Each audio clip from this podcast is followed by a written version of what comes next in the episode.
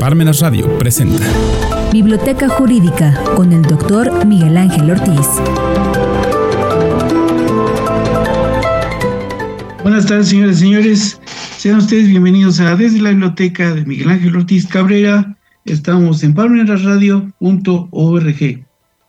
Fíjense que para el día de hoy tenemos eh, un segmento al que hemos denominado Negativa, Cambio, Medida Cautelar, Jesús Murillo Caram, Muerte, Juez de Control, Zacatecas, Desalojo Interjet en Aeropuerto Internacional, Eugenio Raúl Zafaroni, tercera parte, Lorenzo Vianelo, Córdoba, no Lorenzo Córdoba Vianelo no conoce la Constitución y empecemos.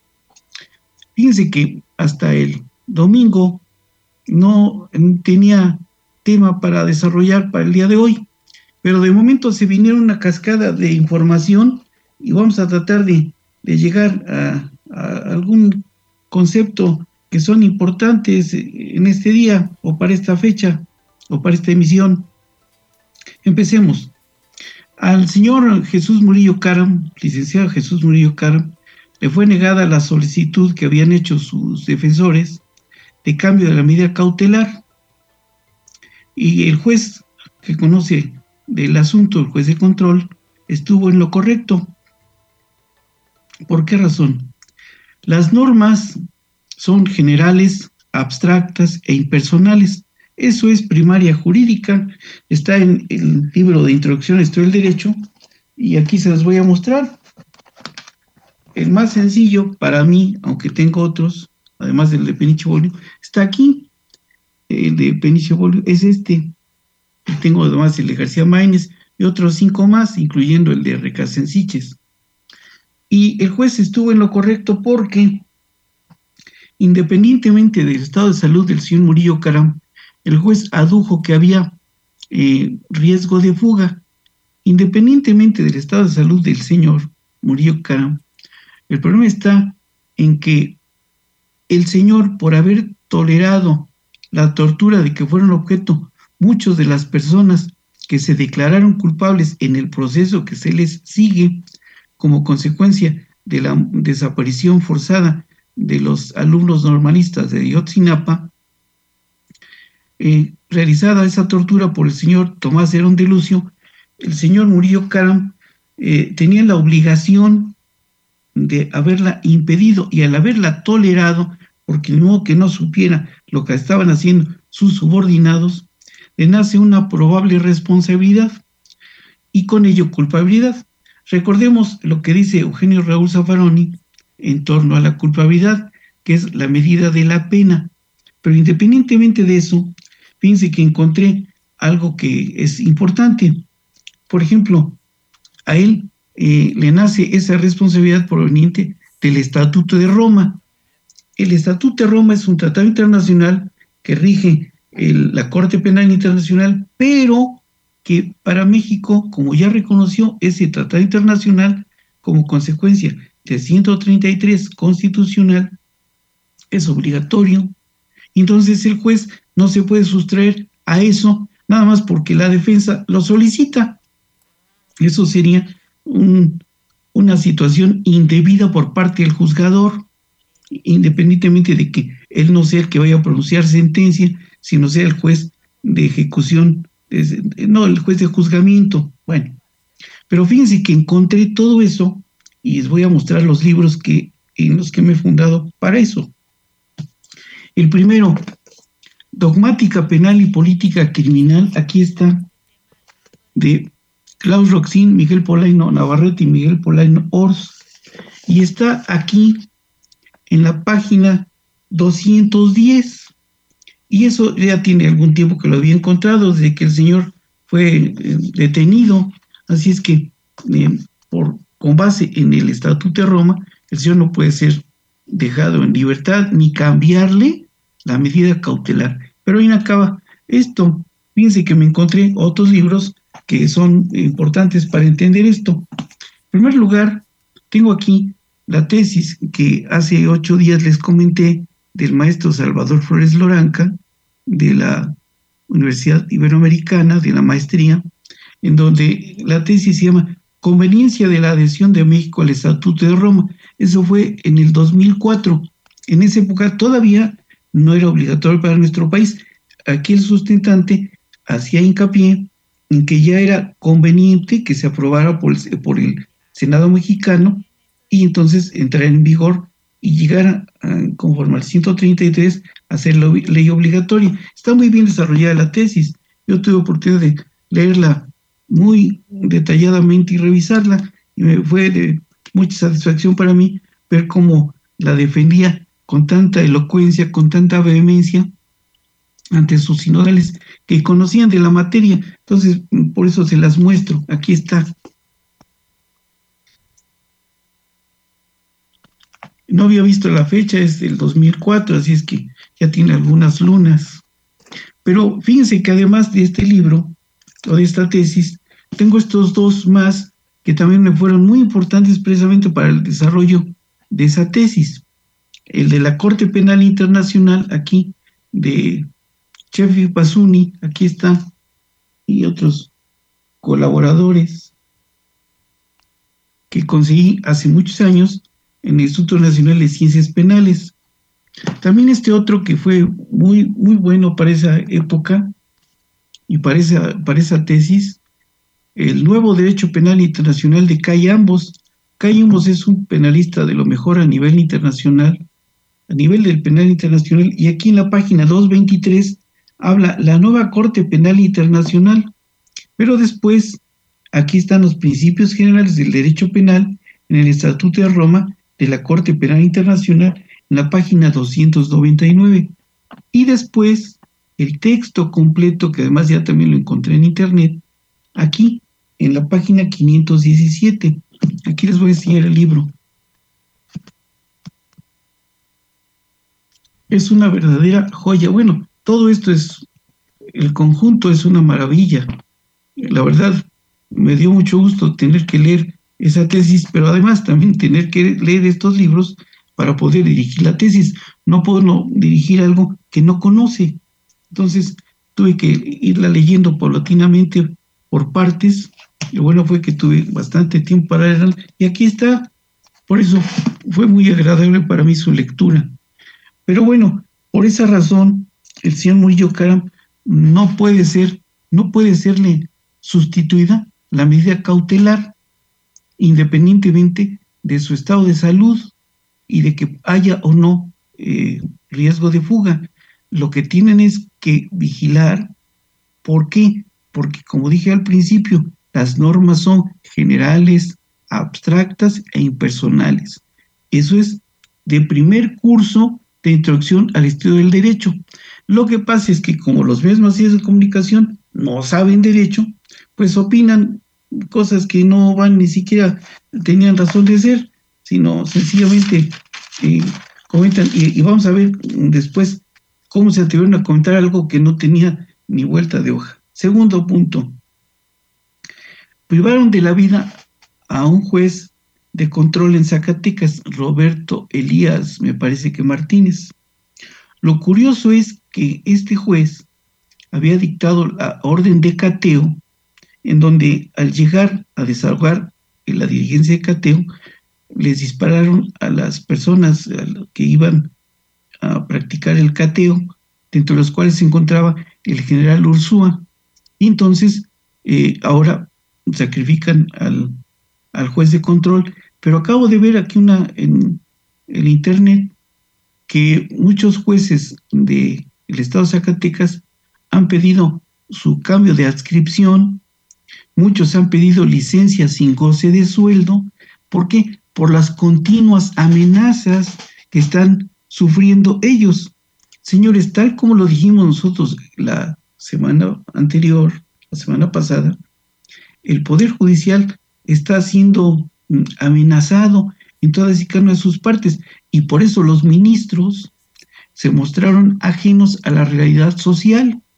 Ellos que no conocen lo que estaba pasando, creo que para nadie es desconocido el clima de violencia. Y acabo de ver en, una, en la revista dominical que creí que la iba a traer, más bien pensé que la había puesto en portafolio, pero a, la hora de revisar acá, la dejé en la casa de ustedes, eh, vi cómo el país en total, por lo menos el 30% de los estados está en manos de la delincuencia organizada y se permiten y atreven a amenazar a los al poder judicial y a otras personas para que no cumplan con su función y eso es verdaderamente lamentable.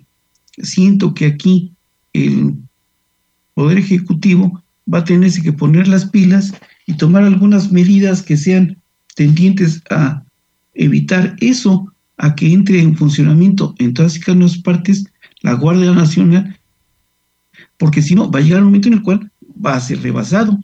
Y eso fue como consecuencia de que había nuevas organizaciones criminales, eh, hubo detenciones, se hicieron, se anunciaron las mismas, se atomizaron esas organizaciones criminales y antes de esas nueve, ahora son alrededor de 50 y están diseminadas por todo el, por, todo el país y cada día van ganando espacios.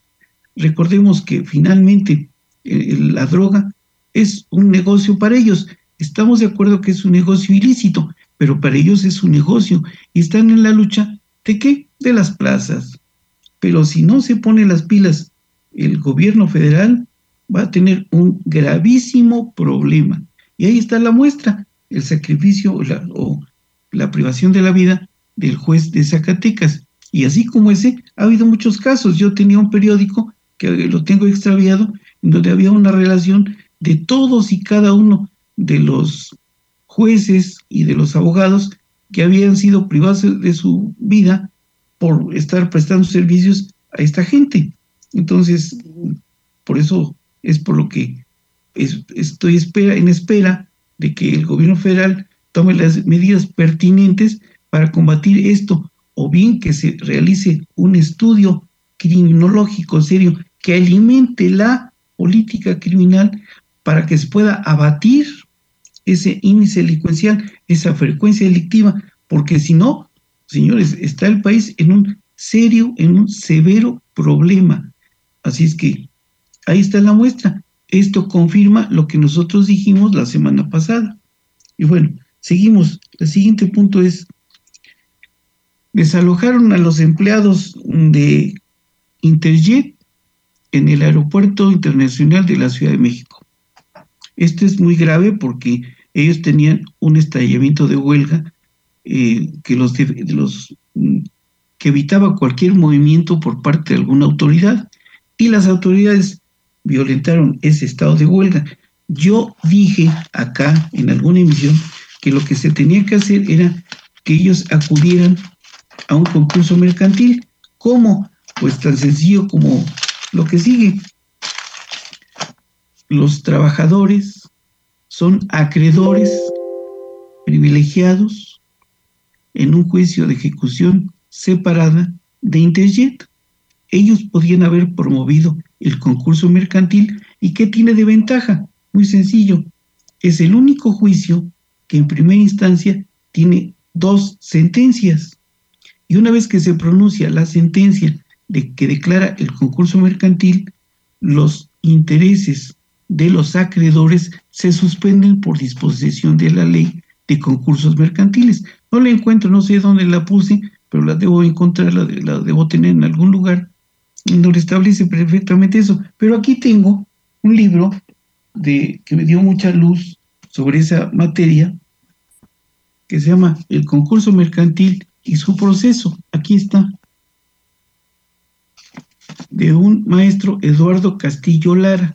El libro es muy valioso, tanto que un día que estuve en un unitario, el secretario del unitario me preguntó si le podía recomendar un libro y le llevé este y me dijo que no lo había podido conseguir y le sacó copia indebidamente porque él debió haberle tomado nota y haberlo pedido por alguna librería de prestigio. Pero bueno, ¿por qué?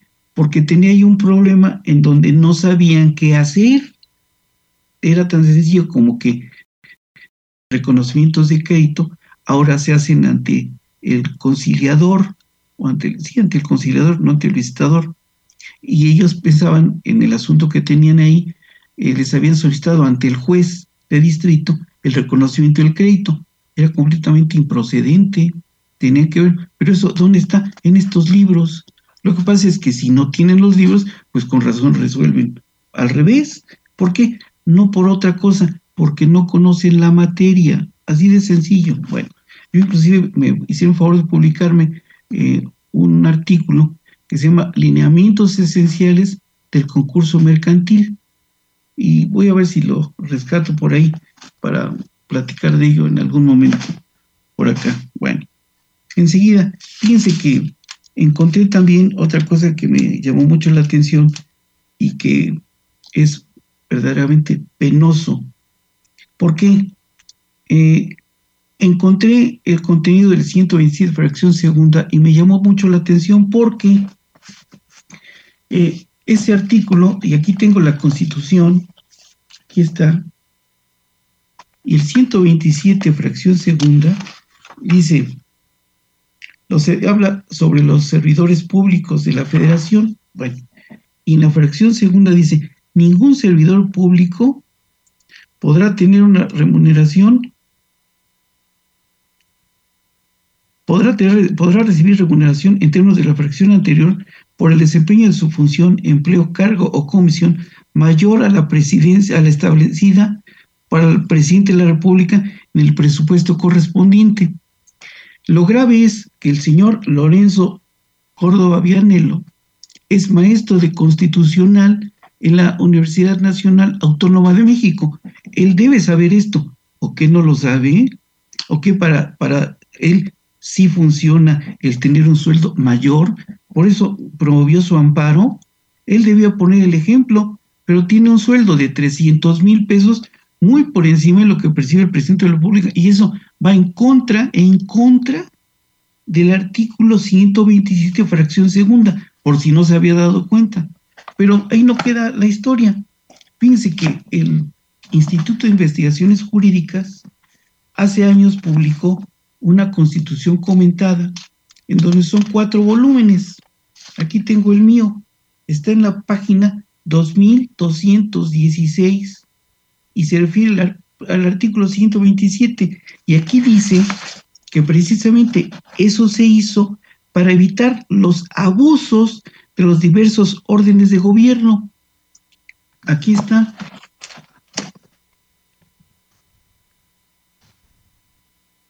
Quizás sería conveniente recordarle al señor Lorenzo Córdoba Vianello que él presta servicios en el Instituto de Investigaciones Jurídicas cuando él salga acá de presidente del Instituto Nacional Electoral, regresará a su cubículo del instituto. Y fíjense que esta constitución tiene una peculiaridad, por eso es tan importante. Cada uno de los investigadores del instituto hizo un comentario respecto de eh, cada artículo, por eso está muy bien instrumentada, muy bien, muy, completa.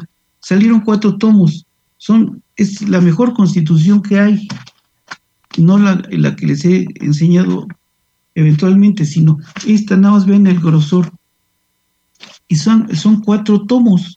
Entonces, eh, es penoso, y lo digo en voz alta, porque una amiga mía me dijo que cómo me atrevía a, a decir si el Señor tenía lo que se merecía. Bueno, no, no, se, no tiene lo que se merece, está contraviniendo expresamente el artículo 127 fracción segunda de la Constitución General de la República. Por si ella no se había dado cuenta, el señor sí lo sabe porque es perito en derecho.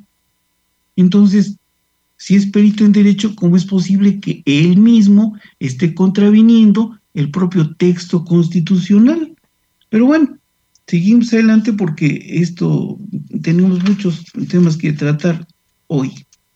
Por ejemplo, fíjense que vi una, un video en donde tanto la persona que presentó el video como la señora Anabel Hernández se muestran mm, ignorantes del derecho civil en su más elemental mm, proporción o enseñanza o lo que ustedes quieran. ¿Por qué? Es primaria jurídica. ¿Por qué? Miren, mm, mostraron, o la señora Anabel Hernández dijo que había un contrato para presentar el libro que no, la verdad, ni siquiera me ha llamado la atención leerlo porque no tiene fuentes. Nada más es un relato que parece un comentario de lavadero, el rey del cash. Pero decía ella que había, que creía que había contrato, y en ese mismo momento el gerente o presidente o director de Penguin Random House, editorial Grijalvo, la mm, desmintió, dijo que no había ningún contrato celebrado con un hotel donde se iba a presentar el libro. Ambas partes mostraron su ignorancia. Ya dije en alguna de las sesiones anteriores que no podemos cruzar por la vida si no se tienen los mínimos conceptos de derecho. ¿Por qué? Nace una persona, la inscriben en el libro de nacimientos. Eh, se casa la persona, la inscriben en el libro de matrimonios. Se divorcia la persona, lo inscriben en el libro de divorcios. Se muere la persona, lo inscriben en el libro de actas de defunción. Eh, se pasa a usted un alto, le levantan a usted una multa. O sea, toda nuestra vida está regulada por el derecho. Entonces, eh, la más elemental em, clasificación del derecho nos dice lo siguiente. Primero, en este pequeño libro de mi gran y querido maestro don José Ignacio Morales Cruz, en el segundo tomo, habla lo que es perfeccionar un contrato. Perfeccionar un contrato es el hecho de hacer nacer acciones, derechos y obligaciones a las partes. Pero además, fíjense, existe la primera elemental clasificación de los contratos en reales y personales. Los contratos reales son el mutuo, el comodato, el depósito y la prenda. Y los contratos consensuales son aquellos que se perfeccionan. Los primeros se perfeccionan por la entrega de la cosa y los segundos, los consensuales, por el solo acuerdo de las partes. ¿Y cuáles son? Compra-venta, arrendamiento, sociedad y mandato. Y cuando se refiere a algún artículo del comercio, se llama comisión mercantil. Y hay dos partes intervinientes, el comitente y el comisionista. Insisto, en los contratos reales se perfeccionan por la entrega de la cosa, como en el caso del mutuo o del comodato. En el caso de los contratos consensuales se perfeccionan por el solo acuerdo de las partes. Acá, si ya habían quedado el hotel y la persona que había publicado, la autora del libro, que ahí se iba a presentar, si habían coincidido en prestar las instalaciones para la presentación del libro, el contrato estaba perfeccionado. Lo único que faltaba era, en todo caso, era la formalización del mismo y que firmaran las partes, pero el contrato es válido por el solo acuerdo de las partes. Aquí lo que sucede es que ni la persona que presentó el video sabe derecho, ni la señora eh, Anabel Hernández, que a lo mejor es una muy buena escritora, pero que tampoco sabe derecho. Pero eso es elemental, está en el derecho romano, no lo inventamos nosotros, está desde hace dos mil años. Y bueno, si es, eso es tan sencillo, pero nada más aquí hay otra cosa. Aquí en el cuarto tomo de la colección de don Rafael de Pina, aquí está, contratos, aquí está, están todos los contratos, los, por lo menos los más elementales. Y también está el de don Rafael Rojina Villegas, aquí está, Compendio de Derecho Civil, aquí está. Y hay otro más actual ahora, ya sobre todo en el caso de los contratos por Internet, del maestro Arturo Díaz Bravo, que está bastante bueno, muy completo, y ya tiene muchas cosas eh, muy adelantadas conforme a, las, la legislación o a la realidad social. Por ejemplo, el contrato de suministro eléctrico, eh, muchas cosas, eh, los contratos que se hacen, los pedidos por Internet. Y fíjense nada más un ejemplo de los contratos consensuales. Las operaciones que se llevan a cabo en la bolsa de valores en todo el mundo, no en México, en todo el mundo. Y ahí no tienen tiempo para andar firmando los contratos, por solo por las partes venden y compran acciones. Y díganme quién incumple. Ninguno, todos cumplen. Y la Bolsa Mexicana de Valores sigue subiendo lentamente. Pero bueno, ahí acaba por lo menos una pequeña barnizadita desde el satélite Morelos de los contratos, porque es penoso que ninguna de las partes había derecho y el contrato está perfeccionado. Se le hacen hacer derecho obligaciones a las partes, a la parte que presenta el libro y la parte que presenta el local. Es un contrato de prestación de servicios, punto. Se acabó, no hay más. Bueno, el siguiente punto. Esta es la razón por la cual los medios masivos de comunicación o medios de control de medios masivos de comunicación o medios de comunicación masiva, eh, mm, como no saben derecho, informan o más bien desinforman a quienes, a la audiencia. Bueno, otra cosa que les quería comentar es lo siguiente. ¿Quiénes van a empinar o van a declarar en contra del señor GGL? Ya sabemos quién es el señor GGL. Bueno, son el grande, la Barbie, el rey y la reina. Bueno, ¿quiénes son? La Barbie ya sabemos que es el señor Valdés Villarreal, que ahora está, quizá esté en algún lugar secreto para que no vayan a atentar contra él, pero que probablemente después le den otra identificación, le reduzcan la pena y pueda ir. ¿Cómo que, como quién? El grande. El grande también ya declaró, me parece que en el caso del asunto del señor Joaquín Guzmán lo era, y ya salió de la cárcel, pero ahora va a ir a declarar en contra del señor GGL. Bueno, el otro, el rey, el rey Zambada, el hermano del Mayo Zambada. Y el último, la reina, ¿quién es? El señor Iván Gómez Arzate. Este señor atravesó la frontera, se mm, entregó voluntariamente y se declaró culpable. Y entonces también le van a reducir la pena y también va a ir a declarar. Ellos son los, los cuatro mm, testigos más importantes que tiene el órgano acusador en contra del señor GGL. Esperemos el año que viene la diligencia que está por llevarse a cabo, al parecer por ahí del 17 de enero, a ver qué es lo que dicen una y otra de las partes.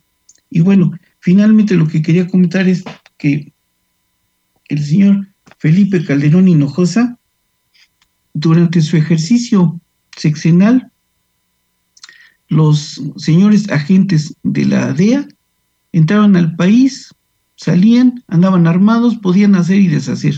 Pero ahora eso se ha acabado. Y ahora en, el, la revista que se me olvidó, comentan cómo están inclusive medios preocupados, que eso cantó el gallo, están preocupados porque no pueden actuar como ellos quisieran. Pero fíjense que aquí encontré este libro que se llama La DEA en México, una historia oculta del narcotráfico contada por los agentes.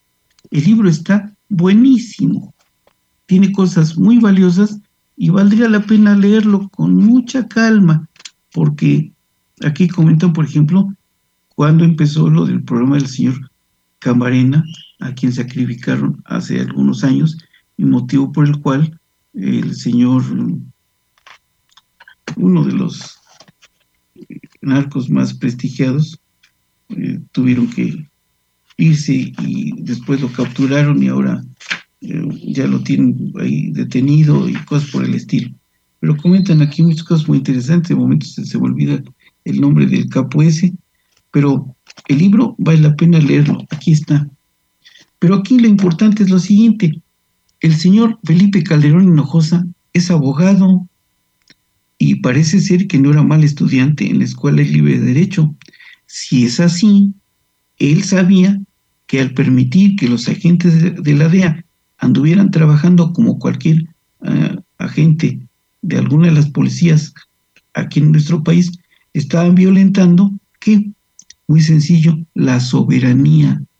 No se le puede reconocer esa introducción a una, o más bien esa violación a la soberanía por órganos extraños, por agentes externos.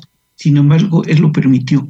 Fíjense nada más, si va un abogado a celebrar un contrato ante el notario, el notario le lee a todos los demás asistentes y les explica el valor y el alcance legal de los textos que están mm, escritos en su protocolo, con excepción hecha de los abogados o de los licenciados en Derecho que por saber su contenido se les exime porque son peritos en Derecho, que el señor Calderón no sabía que estaba, estaban violentando la soberanía al permitir que entraran los agentes de la DEA a nuestro país. Desde luego que sí. Y ahora, pues, como, no, como se les ha limitado eso, por eso andan medios preocupados. Pero bueno, si es así, pues ya no tenemos otra cosa que comentar. Si hay alguna otra en la semana, lo veremos para la siguiente. No me queda más que agradecerles su buena presencia, el foro, su atención. Muchas gracias, buenas tardes, buen provecho, hasta la próxima.